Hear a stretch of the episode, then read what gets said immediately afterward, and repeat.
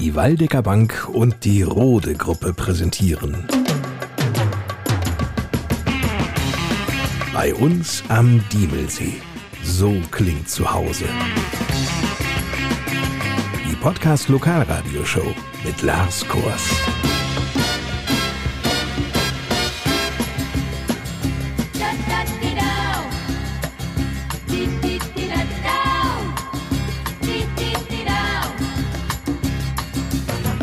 Zusammen. In dieser Ausgabe beschäftigen wir uns ganz intensiv mit der Zukunft und schauen gleich zweimal nach Fassbeck. In Fassbeck ist nämlich das Unternehmen Pistorius seit langem schon ansässig. Die Firma wurde als Partner der Feuerwehr ausgezeichnet. Pistorius beschäftigt gerne Mitarbeiter, die sich in der Feuerwehr engagieren und stellt diese natürlich auch bei Alarm frei. Juniorchef Carsten Pistorius. Es ist um Geben und Nehmen. Wenn keiner hinkommt, braucht auch keiner erwarten, wenn er anruft, dass jemand kommt. Wahre Worte. Die Freiwillige Feuerwehr und die Arbeitgeber. Ein Thema in dieser Ausgabe. Außerdem, oberhalb von Renegge entsteht etwas Zukunftsweisendes für Diemelsee. Der Hochbehälter Egge.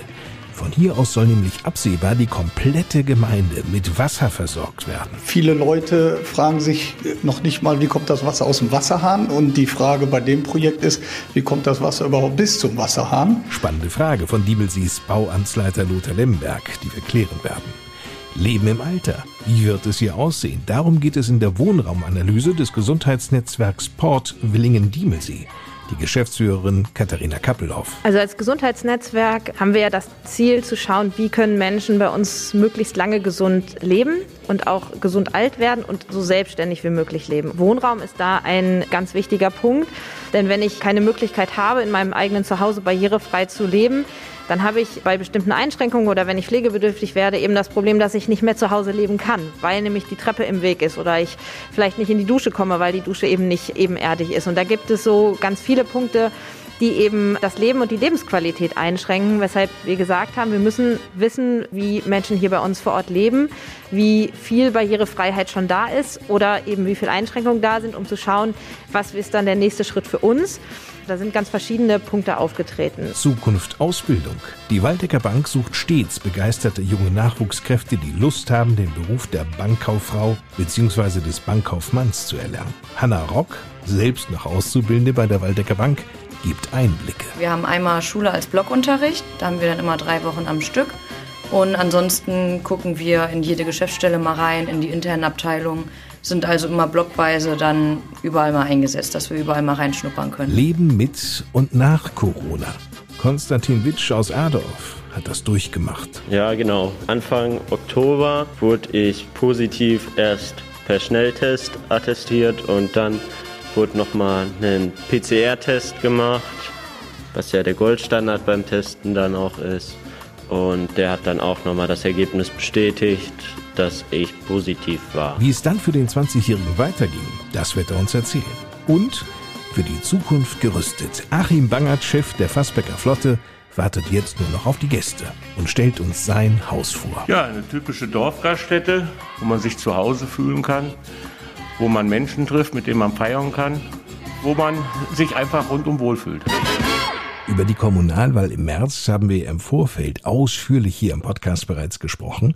Mittlerweile hat sich der neu gewählte Gemeindevorstand gebildet und ihm gehören neben Bürgermeister Volker Becker an Reinhold Karlhöfer-Köchling von der FDP aus Wirmichhausen. Er ist nun der neue erste Beigeordnete.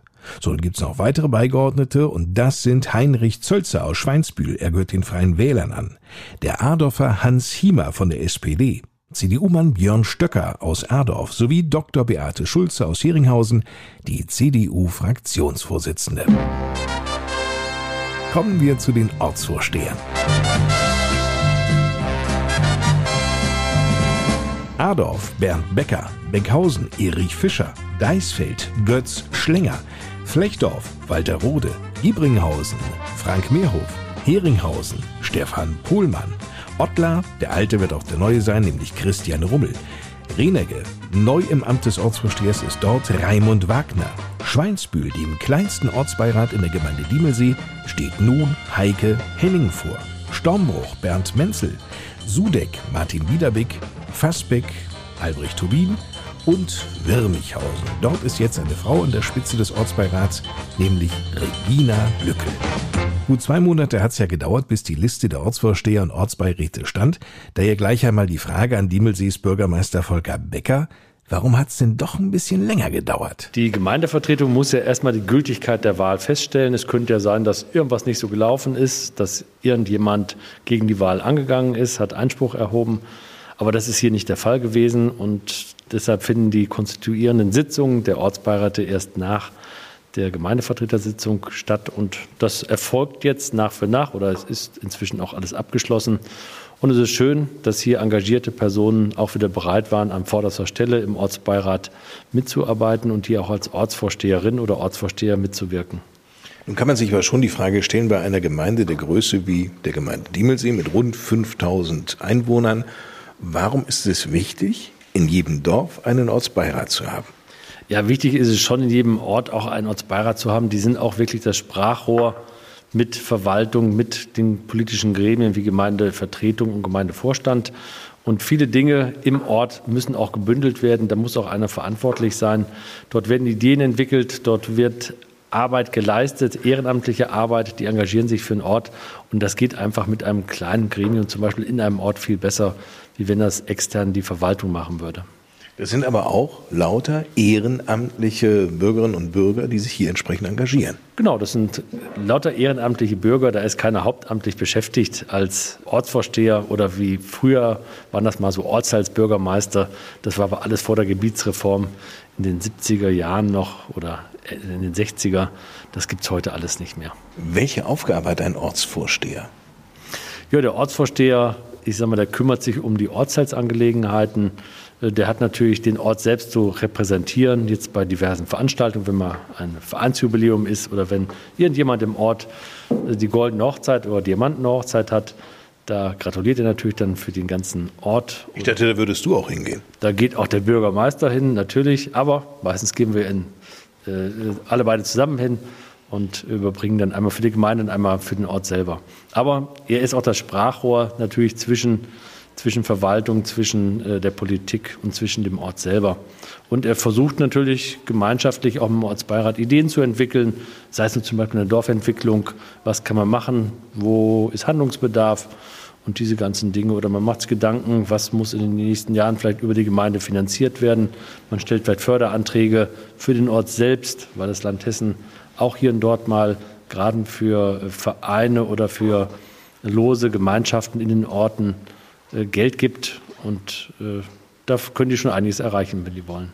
Wenn es um Ideen geht, so ist ja Christian Rummel, der Ortsvorsteher, der alte und neue Ortsvorsteher von Ottlar, jemand, der wirklich nun viele Ideen hat und sich sehr stark macht für seinen Ortsteil, nämlich für Ottlar.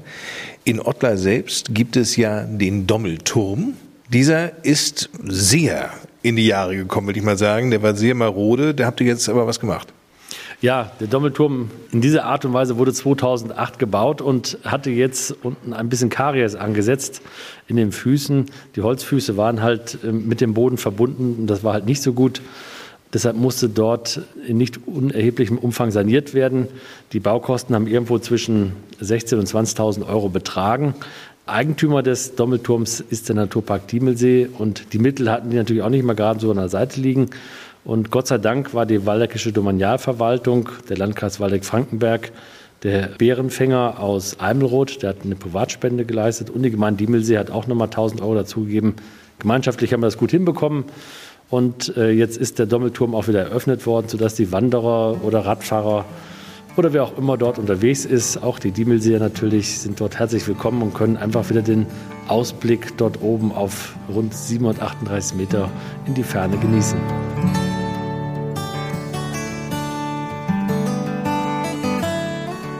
Zu einer Zeit, in der viele Menschen auf dem Dorf noch in der Landwirtschaft oder in kleinen Handwerksbetrieben arbeiteten, war es nie ein Problem, im Falle einer Alarmierung ausreichend freiwillige Einsatzkräfte für die Feuerwehr vorzuhalten.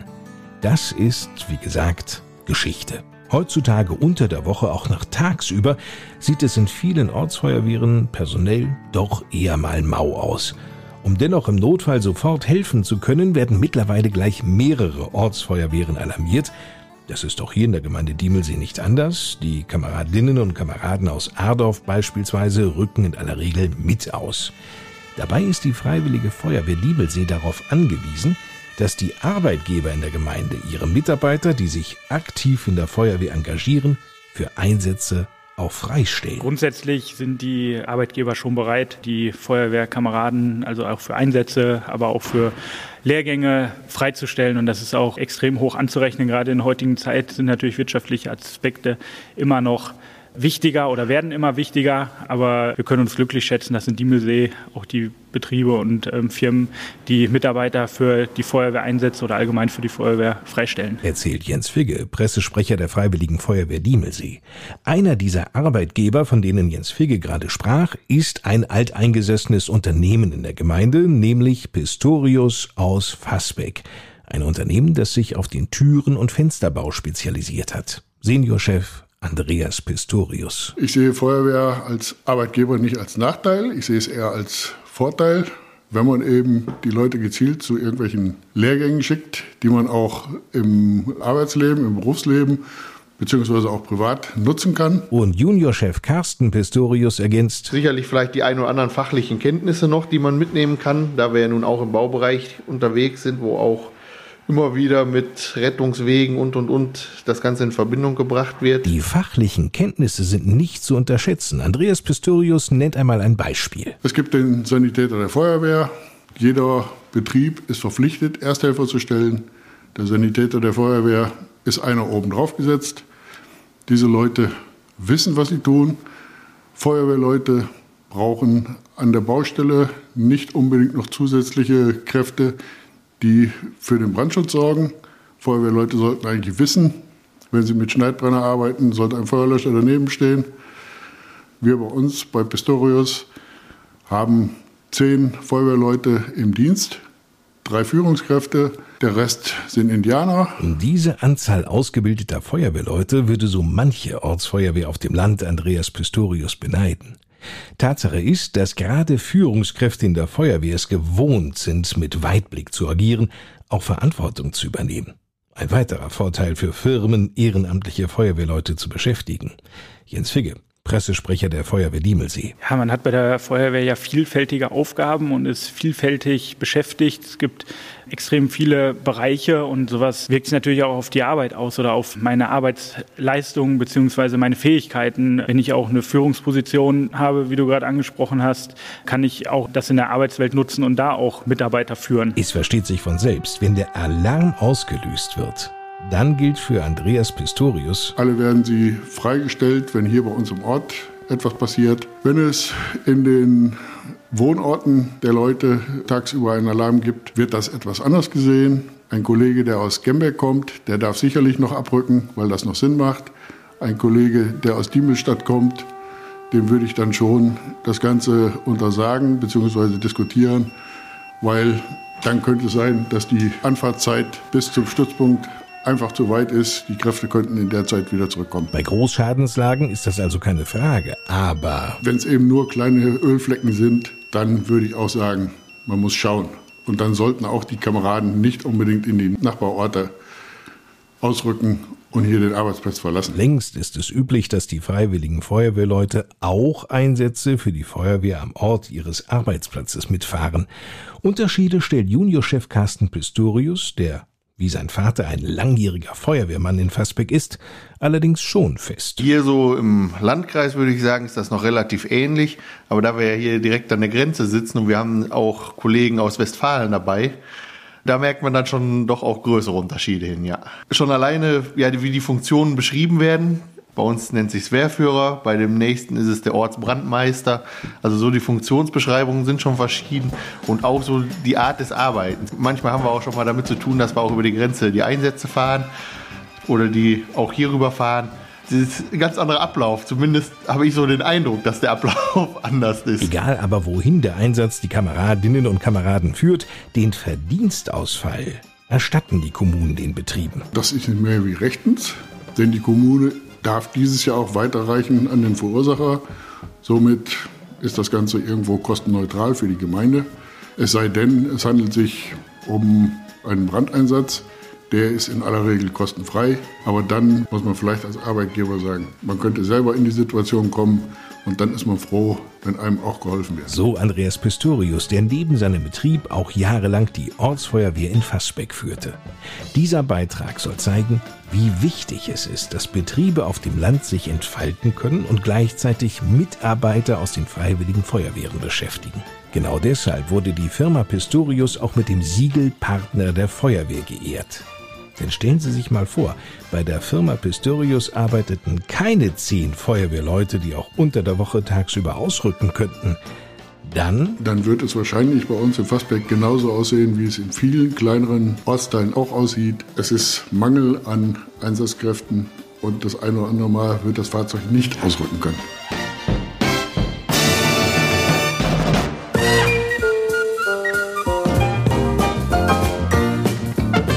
Wasser kommt aus dem Hahn.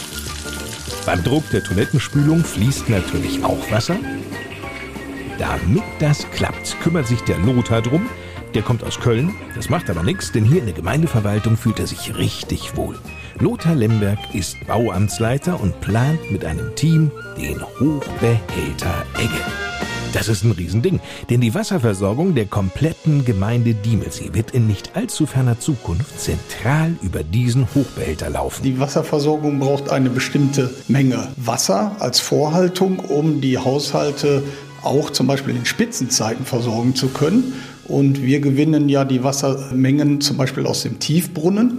Und da sind die Fördermengen auch wetterabhängig. Und dazu braucht man dann eben Behälter, um eine Puffermenge für Spitzenbedarf vorzuhalten, aber eben auch eine Puffermenge, weil die Fördermenge nicht immer gleichmäßig ist, um da sozusagen eben auch im wahrsten Sinne des Wortes einen Puffer zu schaffen. Das sind im Moment mehrere Hochbehälter, die circa 300 Kubikmeter Wasservolumen haben. Und der neue Hochbehälter, der jetzt errichtet wird, hat ein Volumen von 2 mal 800, also 1600 Kubikmeter Wasser. Und das ist ein großer, ja, man kann sich das vorstellen wie ein großer Stahltank. So beschreibt Lothar Lemberg das Projekt. Die über die Gemeinde verteilten, deutlich kleineren Hochbehälter sind nämlich in die Jahre gekommen. Die meisten von ihnen entstanden zwischen 1952 und 1972. Dieser neue Hochbehälter Egge wird in einer großen Stahlhalle aufgebaut. Die Maße? Ungefähr 11 Meter hoch, 10 mal 23 Meter in der Grundfläche misst. Und da stehen dann zwei große Stahltanks drin, ja. Den Tank komplett als Ganzes dorthin zu transportieren? Ein Ding der Unmöglichkeit. Der Behälter wird aus Einzelteilen gefertigt und dann in der Halle montiert und verschweißt. Die Halle wird übrigens auf Zuwachs geplant. Theoretisch ließe sich der Tank erweitern. Lothar Lemberg. Es gibt da auch noch einen ganz wichtigen Hintergrund. Das ist ja auch einfach perspektivisch auf die Zukunft ausgerichtet, dass wir ein Bevölkerungswachstum haben oder uns auch erhoffen, dass die touristische Entwicklung jetzt erfreulicherweise auch wieder ein bisschen zunimmt und dass wir Feuerlöschreserven benötigen und der neue Hochbehälter Egge hat also ein größeres Volumen als die alten fünf Behälter zusammen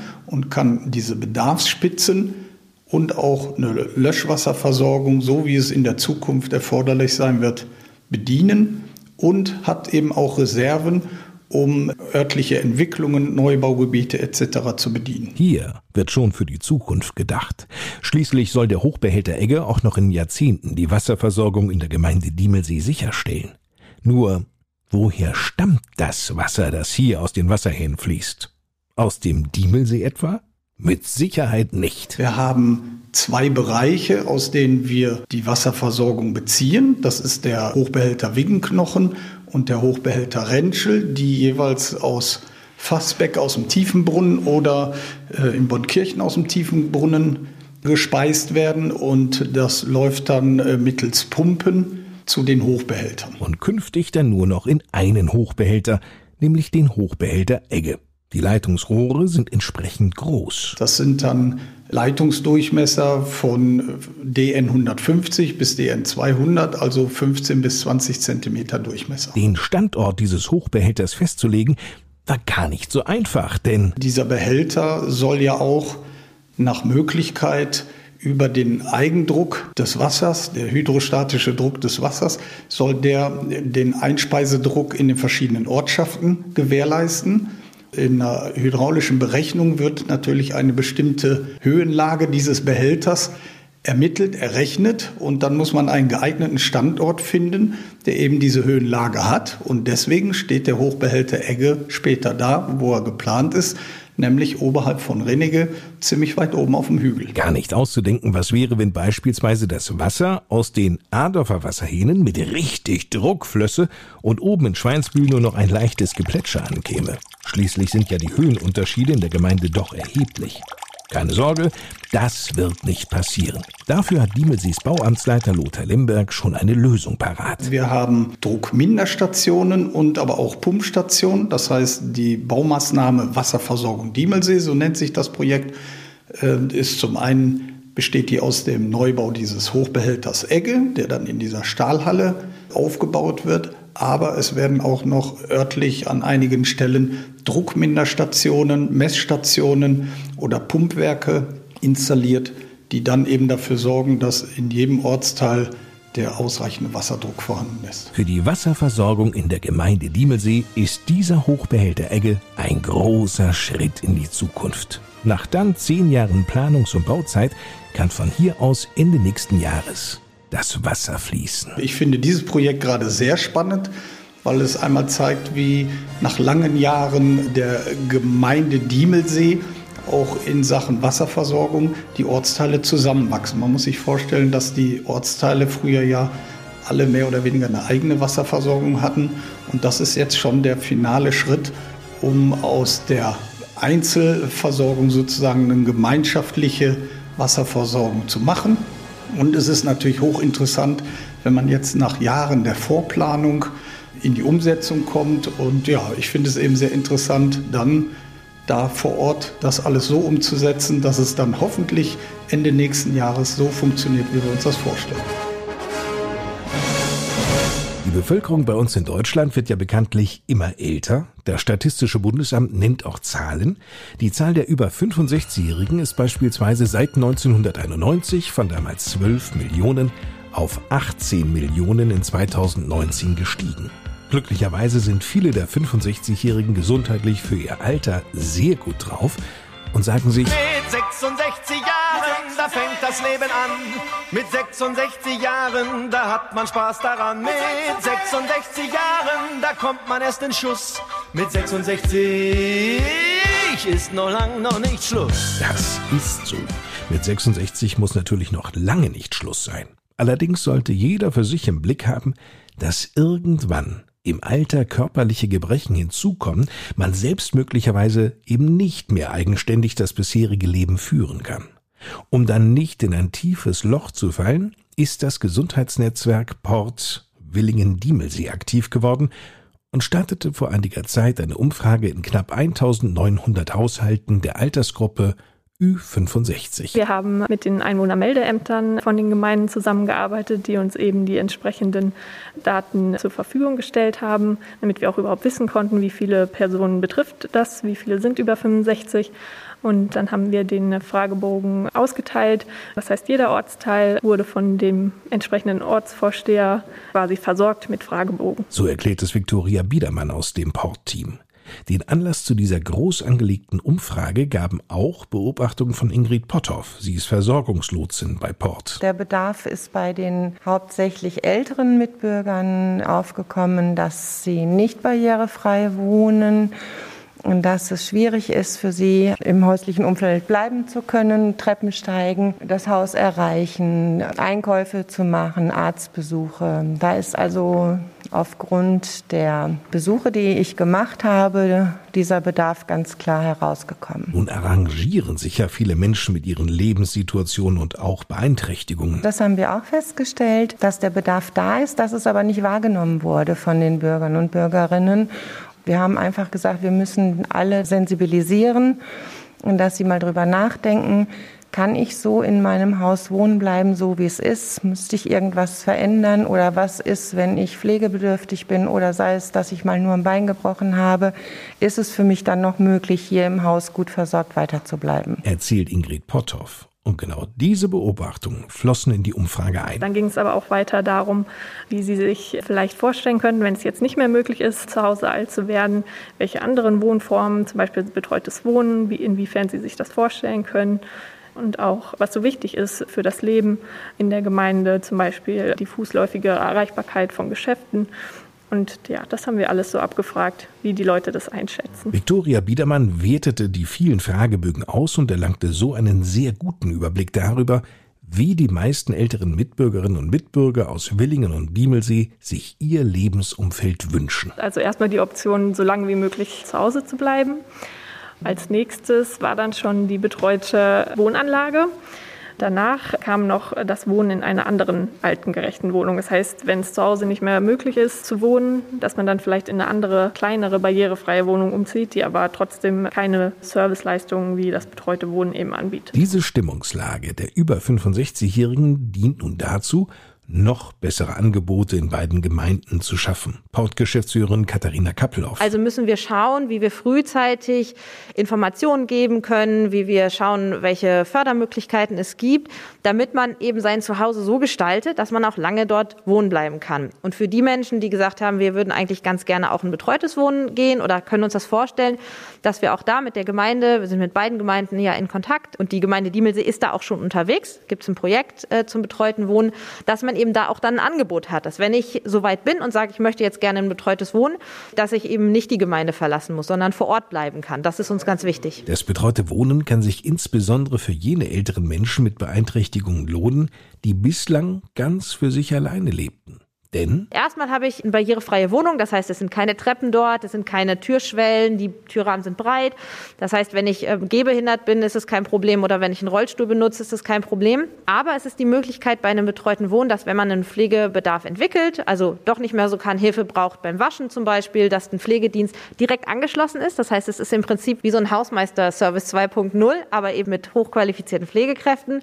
Ich habe dazu die Möglichkeit, dass mir Essen gemacht wird, also dass ich Essen dazu bestellen kann muss das aber nicht. Ich kann ganz entspannt in meiner Wohnung leben ohne Hilfe, aber ich habe sie sozusagen immer vor der Haustür, muss nicht viel organisieren, es ist alles da, es wird sozusagen sich um alles gekümmert, was mir dann wichtig ist oder wo ich Hilfe brauche. Solche Wohnräume für betreutes Wohnen, von denen Katharina Kappelhoff gerade sprach, müssen der Nachfrage entsprechend natürlich gebaut werden. Auch dafür ist diese Umfrage gedacht. Erstmal, ob diese Gebäude gebaut werden müssen, dann wie viel, also welche Kapazitäten müssen die haben? Wie viele Menschen möchten gerne in so eine, eine Anlage gehen? Das war so der zweite Punkt.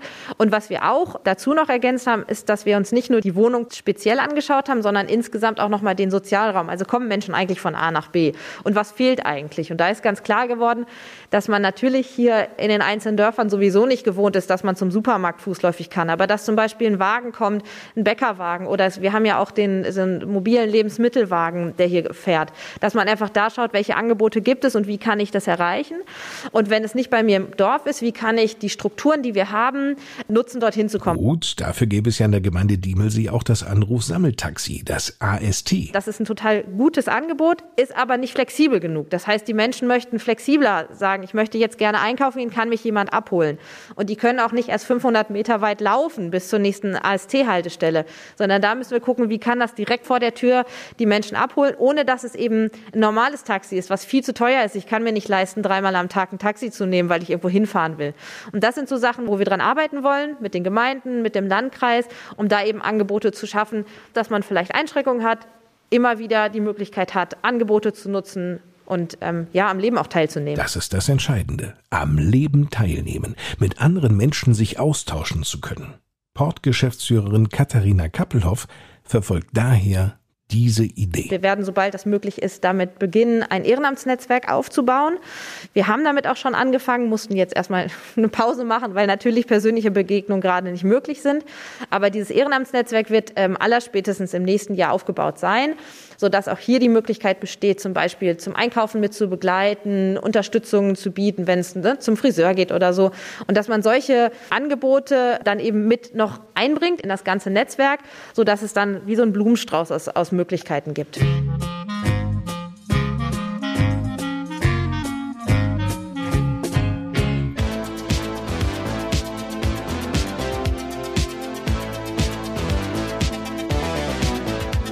Jahr für Jahr sucht die Waldecker Bank Nachwuchskräfte.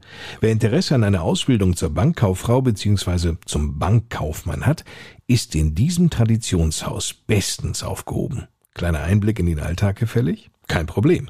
Hanna Rock ist 21 Jahre alt und steht bereits am Ende ihrer Ausbildung zur Bankkauffrau. Sie genießt es. Dass man eine große Bindung zu den Kunden hat, da man ja sehr viel von dem Kunden weiß und sich dadurch eben sehr mit denen beschäftigt und eben eine gute Zusammenarbeit mit den Leuten hat und die sehr genau kennenlernt, was ich auch ja sehr gut fand.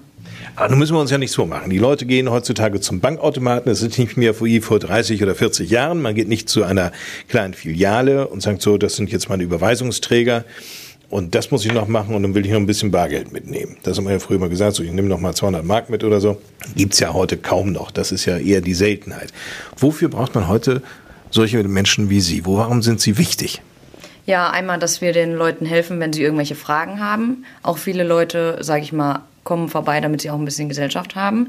Und natürlich wird immer viel gebaut.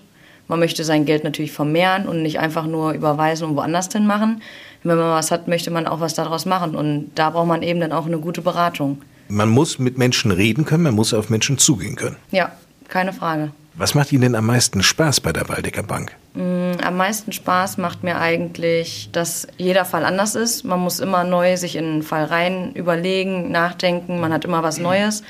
Und ja, wie gesagt, auch eben der Kundenkontakt, dass man mit denen sehr eng verbunden ist, sage ich mal. Die Waldecker Bank ist ja doch eher überschaubar so dieses familiäre. Merken Sie das, dass es so ein bisschen familiär auch ist? Ja, das auf jeden Fall. Also man kennt fast alle Kollegen und kommt super mit allen aus. Und es ist ganz selten der Fall, dass ein Kollege anruft und ich weiß gar nicht, wer das ist oder habe kein Gesicht vor Augen. Und äh, man weiß von jedem was und kann sich mit jedem super unterhalten. Das merkt man natürlich dann, dass es nicht so ein Riesenunternehmen ist. Wie würden Sie das Betriebsklima hier beschreiben? Auf jeden Fall freundlich. Ja, wie gesagt, dann eben auch familiär. Und als Team würde ich es auch beschreiben. Meinen Sie, dass Sie sich hier gut karrieremäßig weiterentwickeln können? Das denke ich schon. Man kann viele Weiterbildungen machen. Man kann ja auch dann in andere Bereiche rein, wenn man das, sage ich mal, möchte. Also es gibt viele verschiedene Sachen erstmal. Und in jedem Bereich kann man dann eben auch seine Beraterpässe machen zum Beispiel und sich da eben dann fortbilden. Kann man eigentlich so als Bankkauffrau auch in der Ausbildung gutes Lehrgeld bekommen? Also ich denke mal, wenn ich es mit anderen Berufen vergleiche, bin ich schon sehr zufrieden, ja. Kann ich mich nicht beschweren. Also jetzt im letzten Lehrjahr netto ungefähr bei 900 und im ersten Lehrjahr waren es um die 800 dann ungefähr netto. Nun steht die Prüfung ja absehbar an. Wir drücken Ihnen da die Daumen. Sie haben aber da jetzt schon eine konkrete Weiterbeschäftigung in Aussicht gestellt bekommen? Also quasi, Sie sind so gut, dass Ihnen gesagt wurde, komm, du bleibst sowieso bei uns. Was machen Sie denn anschließend? Ich bin danach in der Assistenz bei den Firmenkunden, heißt mache für die Berater die Vorarbeit, die Nacharbeit und äh, habe natürlich auch mit den Kunden selber dann Kontakt, wenn es kleine Sachen sind, die ich selber dann mit denen wo ich denen weiterhelfen kann, wo dann nicht unbedingt der Berater für das Online-Banking die anrufen muss zum Beispiel. Was ist denn, sag ich mal, für Sie so der größte Traum? Was möchten Sie denn gerne beruflich mal auf jeden Fall machen? Ich möchte auf jeden Fall Firmenkundenberater oder Betreuer werden. Warum lohnt es sich, eine Ausbildung zu machen bei der Waldecker Bank? Weil sie vor Ort ist. Also ich habe zum Beispiel keine weite Anreise. Und da man, wie gesagt, eben auch eine sehr gute Chance hat, übernommen zu werden und viele Seminare machen kann zur Weiterbildung. Und ich denke mal, auch wenn man dann irgendwann nicht mehr bei der Waldecker Bank sein möchte oder bei der Bank sein möchte, hat man auch gute Perspektiven, woanders angenommen zu werden. Und hier ist die Hilfsbereitschaft untereinander ausgeprägt. Ja, das sehr, muss ich schon sagen. Das gefällt mir gut. Anna Rock war das, eine der Auszubildenden der Waldecker Bank. Sie wird, wie wir hören können, übernommen werden und auch künftig zur Belegschaft des Hauses zählen. Wer Kollegin oder Kollege von Anna Rock irgendwann einmal werden und zuvor eine Ausbildung zur Bankkauffrau bzw. zum Bankkaufmann antreten möchte, sollte sich bei der Waldecker Bank bewerben. Zum 1. August nächsten Jahres werden wieder Ausbildungsplätze vergeben. Ein Abitur ist übrigens keine Ausbildungsvoraussetzung. Ein guter Realschulabschluss ist genauso viel wert. Wichtige Schulfächer Deutsch, Mathe, eine Fremdsprache, Politik, Wirtschaft, Arbeits- und Sozialverhalten. Und abgesehen davon sind natürlich Spaß an der Teamarbeit, am Umgang mit Menschen und vor allem auch eine hohe Lernbereitschaft ausgesprochen wichtig. Alle Infos zur Ausbildung bei der Waldecker Bank, die gibt's im Netz unter www.waldecker-bank.de.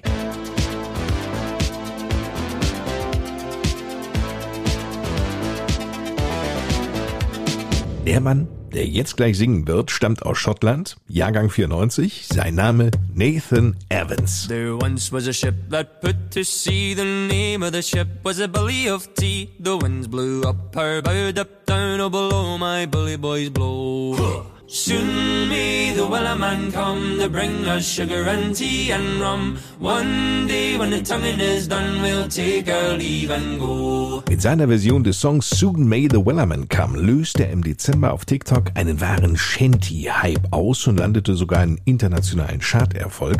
Mehr noch, er gab Sebastian Winkler, Radiomoderator aus München, die Idee, auf dieser Grundlage einen Corona-Song aufzunehmen. Nämlich? Sitzen rum bei uns daheim zum Saufen, gibt es Bier und Wein. Ich schenk dir auch noch einen ein, so halten wir das aus.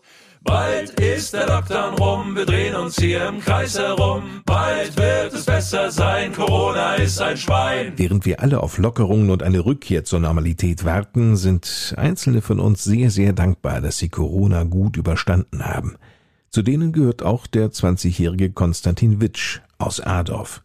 Diese Nacht im vergangenen Oktober wird ihm unvergessen bleiben. Da hat es mich dann auch echt erwischt gehabt. Vor allem in der Nacht hatte ich Kopf, Gliederschmerzen, war die ganze Zeit am Frieren, war am nächsten Morgen auch vollkommen außer Gefecht, war dann aber innerhalb von 24 bis 36 Stunden eigentlich wieder soweit fit.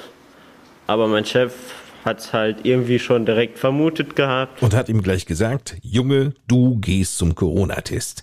Zweimal wurde getestet, beide Ergebnisse waren eindeutig positiv. Es kam halt wie so ein Faustschlag ins Gesicht, der mich einmal aus den Socken gehauen hat, aber ich habe mich tatsächlich relativ schnell erholt im Vergleich zu anderen, von denen ich weiß, die es hatten. Die Folgen spürte er noch Wochen später. Ich hatte immer Druck auf der Lunge, konnte auch nicht wirklich so tief durchatmen. Wenn man halt sagt, atmen Sie so tief ein, wie Sie können und man kennt ja dann das Gefühl, wie weit es bei einem geht und das konnte ich halt nicht erreichen, auch über zwei Monate hinweg. Konstantin Witsch zögerte nicht lange und suchte wieder seinen Hausarzt auf. Der hat mir dann nochmal ein Antibiotikum verschrieben und nach der Behandlung waren die Symptome dann aber auch komplett weg eigentlich. Außer halt, dass man immer noch unfit ist relativ. Also es hat eine lange Erholungszeit schon, die man hinter sich herzieht nach einer Corona-Infektion. Es ist immer wieder zu hören, dass Corona-Patienten den Geschmacks- und Geruchssinn vorübergehend verlören. Ja, tatsächlich hatte ich das auch entwickelt. Es war so sechs, sieben Tage nach Ausbruch der ersten Symptome, dass ich halt feststellte, Gerüche an sich, wenn sie stark sind, nimmt man noch wahr. Aber wenn man zum Beispiel dann etwas isst, ist es halt, als würde man auf einem geschmacklosen Stück rumkauen. Man hat es im ersten Moment wahrgenommen, aber danach gar nicht mehr. Die gute Nachricht dabei. Das hat sich aber nach drei, vier Wochen auch wieder langsam, aber stetig erholt. Das Tückische an Corona sei, so erzählt es Konstantin Witsch, dass man meint, doch gut die Krankheit überwunden zu haben und dabei völlig außer Acht lässt, dass der Körper noch absolut geschwächt ist. Ein sehr trauriges Beispiel aus einem Bekanntenkreis. Die hatte Corona, hat dann nach zwei, drei Wochen sich wieder relativ fit gefühlt und hatte danach aber innerhalb kürzester Zeit eine rapide gesundheitliche Verschlechterung, weil ihre Lunge noch so angeschlagen war, dass sie sich eine Lungeninfektion geholt hat. Die ist ziemlich schnell aus dem Ruder gelaufen. Bei ihr war es dann schlussendlich der Tod. Eine Mutter wurde plötzlich aus dem Leben gerissen. Völlig unerwartet und gerade deshalb im besonderen Maße erschütternd. Vor allem, sie hatte einen noch sanfteren Verlauf als ich. Ihr ging es eigentlich, dachte sie soweit wieder relativ gut und sie hatte auch zu mir gesagt, ja, wenn es jedem so gehen würde wie ihr, dann könnte man es auch ohne Probleme bekommen. Und gerade im Nachhinein ist das dann sehr schockierend.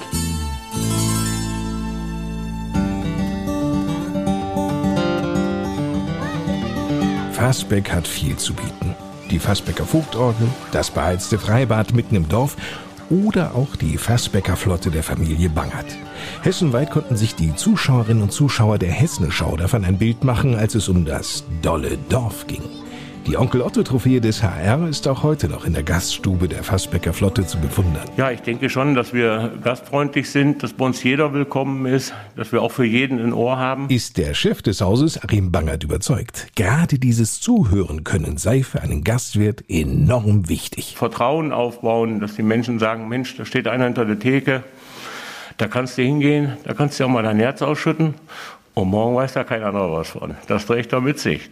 Ja, wir Gastronomen, die es verstehen, sage ich immer, wir haben eine höhere Schweigepflicht wie Ärzte oder Pasteure, sage ich. So ist das. Den Namen Fassbecker Flotte dachte sich übrigens Achim Bangert aus. Und wer sich jetzt sagt, naja, zu einer Flotte gehört doch Wasser und Wasser gibt's in Fassbeck im Dorfteich und im Freibad. Wo soll da noch eine Flotte draufpassen? Ach, ist eine ganz alte Geschichte, die ihren Ursprung vor über 150 Jahren hat. Hier amtierte ein Pfarrer, der halt mehr Spaß daran hatte, das Fahrgut zu bestellen, wie Predigten auszuarbeiten. Und so hat er sich zum Nutzen gemacht, dass er einen Bruder in Bremen hatte, der ebenfalls dort als Pastor im Amt war und hat sich von dem die Predigten schicken lassen. Und eines Sonntags stand er auf der Kanzel, unser Herr Pfarrer, und es tat sich gerade gut, die Bußpredigt, und auf einmal stand dort geschrieben, Bremen, wo ist deine Schifffahrt? Hamburg, wo ist dein Handel? Das konnte er ja unmöglich vorlesen. Er war mal wieder zu faul gewesen, vorher so zu überarbeiten. Nun stand der Satz da, die Gemeinde hob ihre Köpfe und guckten, warum fährt er nicht fort? Und in seiner Not kam es dann aus ihm raus. Fassbeck, wo ist deine Schifffahrt? Massenhausen, unser Nachbarort, wo ist sein Handel? Daraufhin hat er seine Kanzel verlassen, wutschnaubend, dass ihm dieser Fehler passiert ist. Und somit war die Fassbecker Schifffahrt geboren. Und Fassbecker Flotte war somit dann ja auch naheliegend als idealer Name für einen Gastronomiebetrieb. An sich hätte 2020 für die Bangerts ein super Jahr werden können. Der Festsaal im ersten Stock des Hauses war gut gebucht, der Kalender dementsprechend gefüllt. Mit dem 15. März vergangenen Jahres änderte sich jedoch alles schlagartig. Die Corona-Maßnahmen griffen. Dann habe ich auch gesagt, das nützt nichts. Es ist, wie es ist. Jeder muss sein Päckchen jetzt schleppen, was hier auf uns zukommt. Nicht einen Kopf in den Sand stecken, weitermachen nach vorne schauen. Was anderes blieb Achim Bangert und seiner Familie auch nicht übrig. Die Bangerts haben vor über zehn Jahren bereits zusätzlich auf einen Imbiss im Haus gesetzt, die Grillstube. Die ist ja dann, sagen wir mal, mehr in Anspruch genommen worden wie vor Corona. Die Menschen konnten nirgends mehr hingehen ins Lokal, hatten keine Möglichkeit dort zu essen. Also ein Luxus, den man sich dann noch gönnen konnte, war, ja, gegen Grillstube, bestellen uns was zu essen und holen es halt nach Hause. Ja? Ich hab die Schürze um, ich dreh die Würste rum, ich bin der Chef und steh am Grill. Mit der Zange in der Hand grill ich immer allerhand. Fleisch und Würste grillen ist alles, was ich will. Bangerts Burger und Schnitzel sind berühmt. Vieles musste jetzt schnell aufgebaut und organisiert werden. Ausgabe der Speisen nur nach telefonischer Vorbestellung, dann zwei Ausgabestellen unten, Plexiglasscheiben aufhängen, komplettes Hygienekonzept aufstellen und weitermachen. Das hat er auch getan, weitergemacht und zwar im Rest des Hauses. Dachboden, Keller, alles ist perfekt aufgeräumt. Im Sommer die Zäune alle gestrichen. Ja, alles, was dann noch so, sagen wir mal, rundrum, wenn man einen arbeitsreichen Tag hat, dann auf der Strecke bleibt. Ja, man hat sonst immer versucht, schon alles ordentlich zu haben, aber da konnte man mal richtig ins Detail gehen. Ins Detail ging Achim Bangert auch bei seinen Ideen. Obgleich er nur wenig Möglichkeiten hat, seinen Betrieb zu erweitern, gelang es ihm auf einer ganz kleinen Fläche ein besonderes Idyll zu schaffen. Direkt am Haus. Und das soll einer der kleinsten, aber ich denke auch schönsten Biergärten Deutschlands werden. Ja, unterhalb der alten Bushaltestelle. Ich denke, das wird dann umbenannt in Haltestelle. Der neue Radweg, der hier vorbeiführen wird und so weiter, dass das dann ein Anspruch sein wird, wo die Leute sagen, okay, da kannst du hingehen, sieht alles recht hübsch aus. In der Haltestelle haben wir Zapftheke drin, ne? haben wir als Kiosk eingerichtet, Softeis etc. pp. Speisenmäßig werden wir das von der Grillstube, direkt nebenan ist, werden wir das dann bedienen und ich denke, das ist dann halt eine Option, um halt auch wieder Kundschaft bedienen zu dürfen, weil Außengastronomie ist das Erste, was wieder erlaubt sein wird. Stimmt. Und Radfahrer sind besonders willkommen. Achim Bangert schuf an seinem Haus die kostenlosen Möglichkeiten, E-Bikes aufzuladen und so weiter, Kompressor, Luftpumpen. Alles vorhanden. Nun fehlen nur noch die Gäste. Die werden auch kommen, sobald es die Inzidenzzahlen im Landkreis Waldeck-Frankenberg wieder zulassen. Und diesen Zeitpunkt, den kann Achim Bangert kaum erwarten. Also wo ich mich am meisten darauf freue, ist, dass man einfach mal wieder mit Menschen zusammenstehen kann. Und wenn man einfach aus der Situation heraus das Bedürfnis hat, jemanden in den Arm zu nehmen oder äh, jemanden mal zu drücken oder die Hand zu geben, zu irgendwas zu gratulieren, einfach wieder ganz normal sich miteinander Verhalten, auch diese Nähe, die einfach uns genommen worden ist durch diese Warnung, es ist klar, es war notwendig, es ging nicht anders. Aber diese Normalität, da gehört dieses Menschliche für mich dazu, wo ich mich am meisten nachsehne. Zum Schluss dieser Ausgabe unseres Podcasts sind wir wieder im Rathaus der Gemeinde Diemelsee bei Bürgermeister Volker Becker gelandet. Stell dir vor, ein guter Freund feiert seinen 50. Geburtstag und so gut wie niemand bekommt es mit. Ja, so sieht's auch hier aus. Denn die Gemeinde Diemelsee kann auf ein halbes Jahrhundert zurückschauen. Hätten Sie es gewusst? Im Dezember ist es soweit. Das hätte man natürlich entsprechend gerne gewürdigt und auch gefeiert, auch mal einen schönen Rückblick gegeben, was in den fünf Jahrzehnten so geleistet wurde. Aber bedingt durch Corona haben wir da derzeit keine Pläne, auch keine Veranstaltung geplant. Wir müssen mal sehen, ob wir das vielleicht nächstes Jahr mit einbauen können. Man darf aber nicht vergessen, sehr viele Vereine, Verbände und so weiter haben ihre Veranstaltung jetzt schon auf 2021 bzw. 2022 verlegt. Wenn man da jetzt als Gemeinde auch noch eine Großveranstaltung mit reinbringt, äh, führt das sicherlich nicht dazu, dass sich alles entspannt, sondern eher noch äh, alles komprimiert. Und deshalb muss man mal sehen, wie man gemeinschaftlich auch mit den neuen Ortsvorstehern da gemeinschaftlich etwas stricken kann. Aber was die Entwicklung der Inzidenzwerte anbelangt, so sind wir ja auch hier in der Gemeinde Diemelsee auf einem Weg, sage ich mal, der Hoffnung zumindest verspricht, weil dieser Wert immer weiter runtergegangen ist in der letzten Zeit. Ja, Diemelsee hat Gott sei Dank über viele Wochen jetzt schon ganz niedrige Werte. Das spricht natürlich für die Bevölkerung hier. Man hält sich an vieles, man vermeidet Kontakte. Äh, man sieht es aber auch ein, dass es vielleicht richtig war, diesen Weg zu gehen. Wir hoffen, dass hier gerade auch vielleicht die Gastronomie mal schneller öffnen kann, wenn es nur die Außengastronomie ist, dass man auch irgendwo dann mal erkennt, okay, die Gemeinde Diemelsee hat hier gute Werte und wir können auch wirklich hier die Bevölkerung mal etwas mehr erleben lassen, wieder mal mehr soziale Kontakte entstehen zu lassen. Das wäre uns schon sehr wichtig. Aber es hängt nicht von uns alleine ab, sondern auch vom Landkreis und vom Land selber.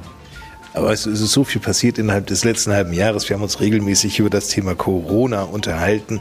Und wer weiß, und hoffentlich ist es denn auch so, dass wir im Juni oder Juli dann über die Außengastronomie sprechen können, die am Diemelsee und überhaupt in der Gemeinde wieder geöffnet hat. Das wäre sehr schön. Da würden sich viele freuen. Die Gastronomen sowieso, aber auch viele, die einfach mal gerne essen gehen würden, mal in Ruhe ein Glas Bier trinken, Schnaps dabei oder ein ein Weizen, das gehört einfach dazu, gerade jetzt im Sommer und einfach nochmal irgendwo ein bisschen verweilen. Das fehlt. Vielen Dank, Volker Becker. Und damit endet wieder unser Podcast bei uns am Diemelsee. Ihnen eine gute Zeit. Wir hören uns wieder im Juni. Bis dahin, mein Name ist Lars Kors.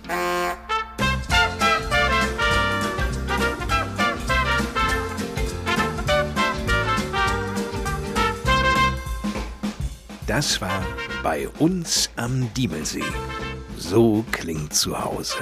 Präsentiert von der Waldecker Bank und der Rode Gruppe.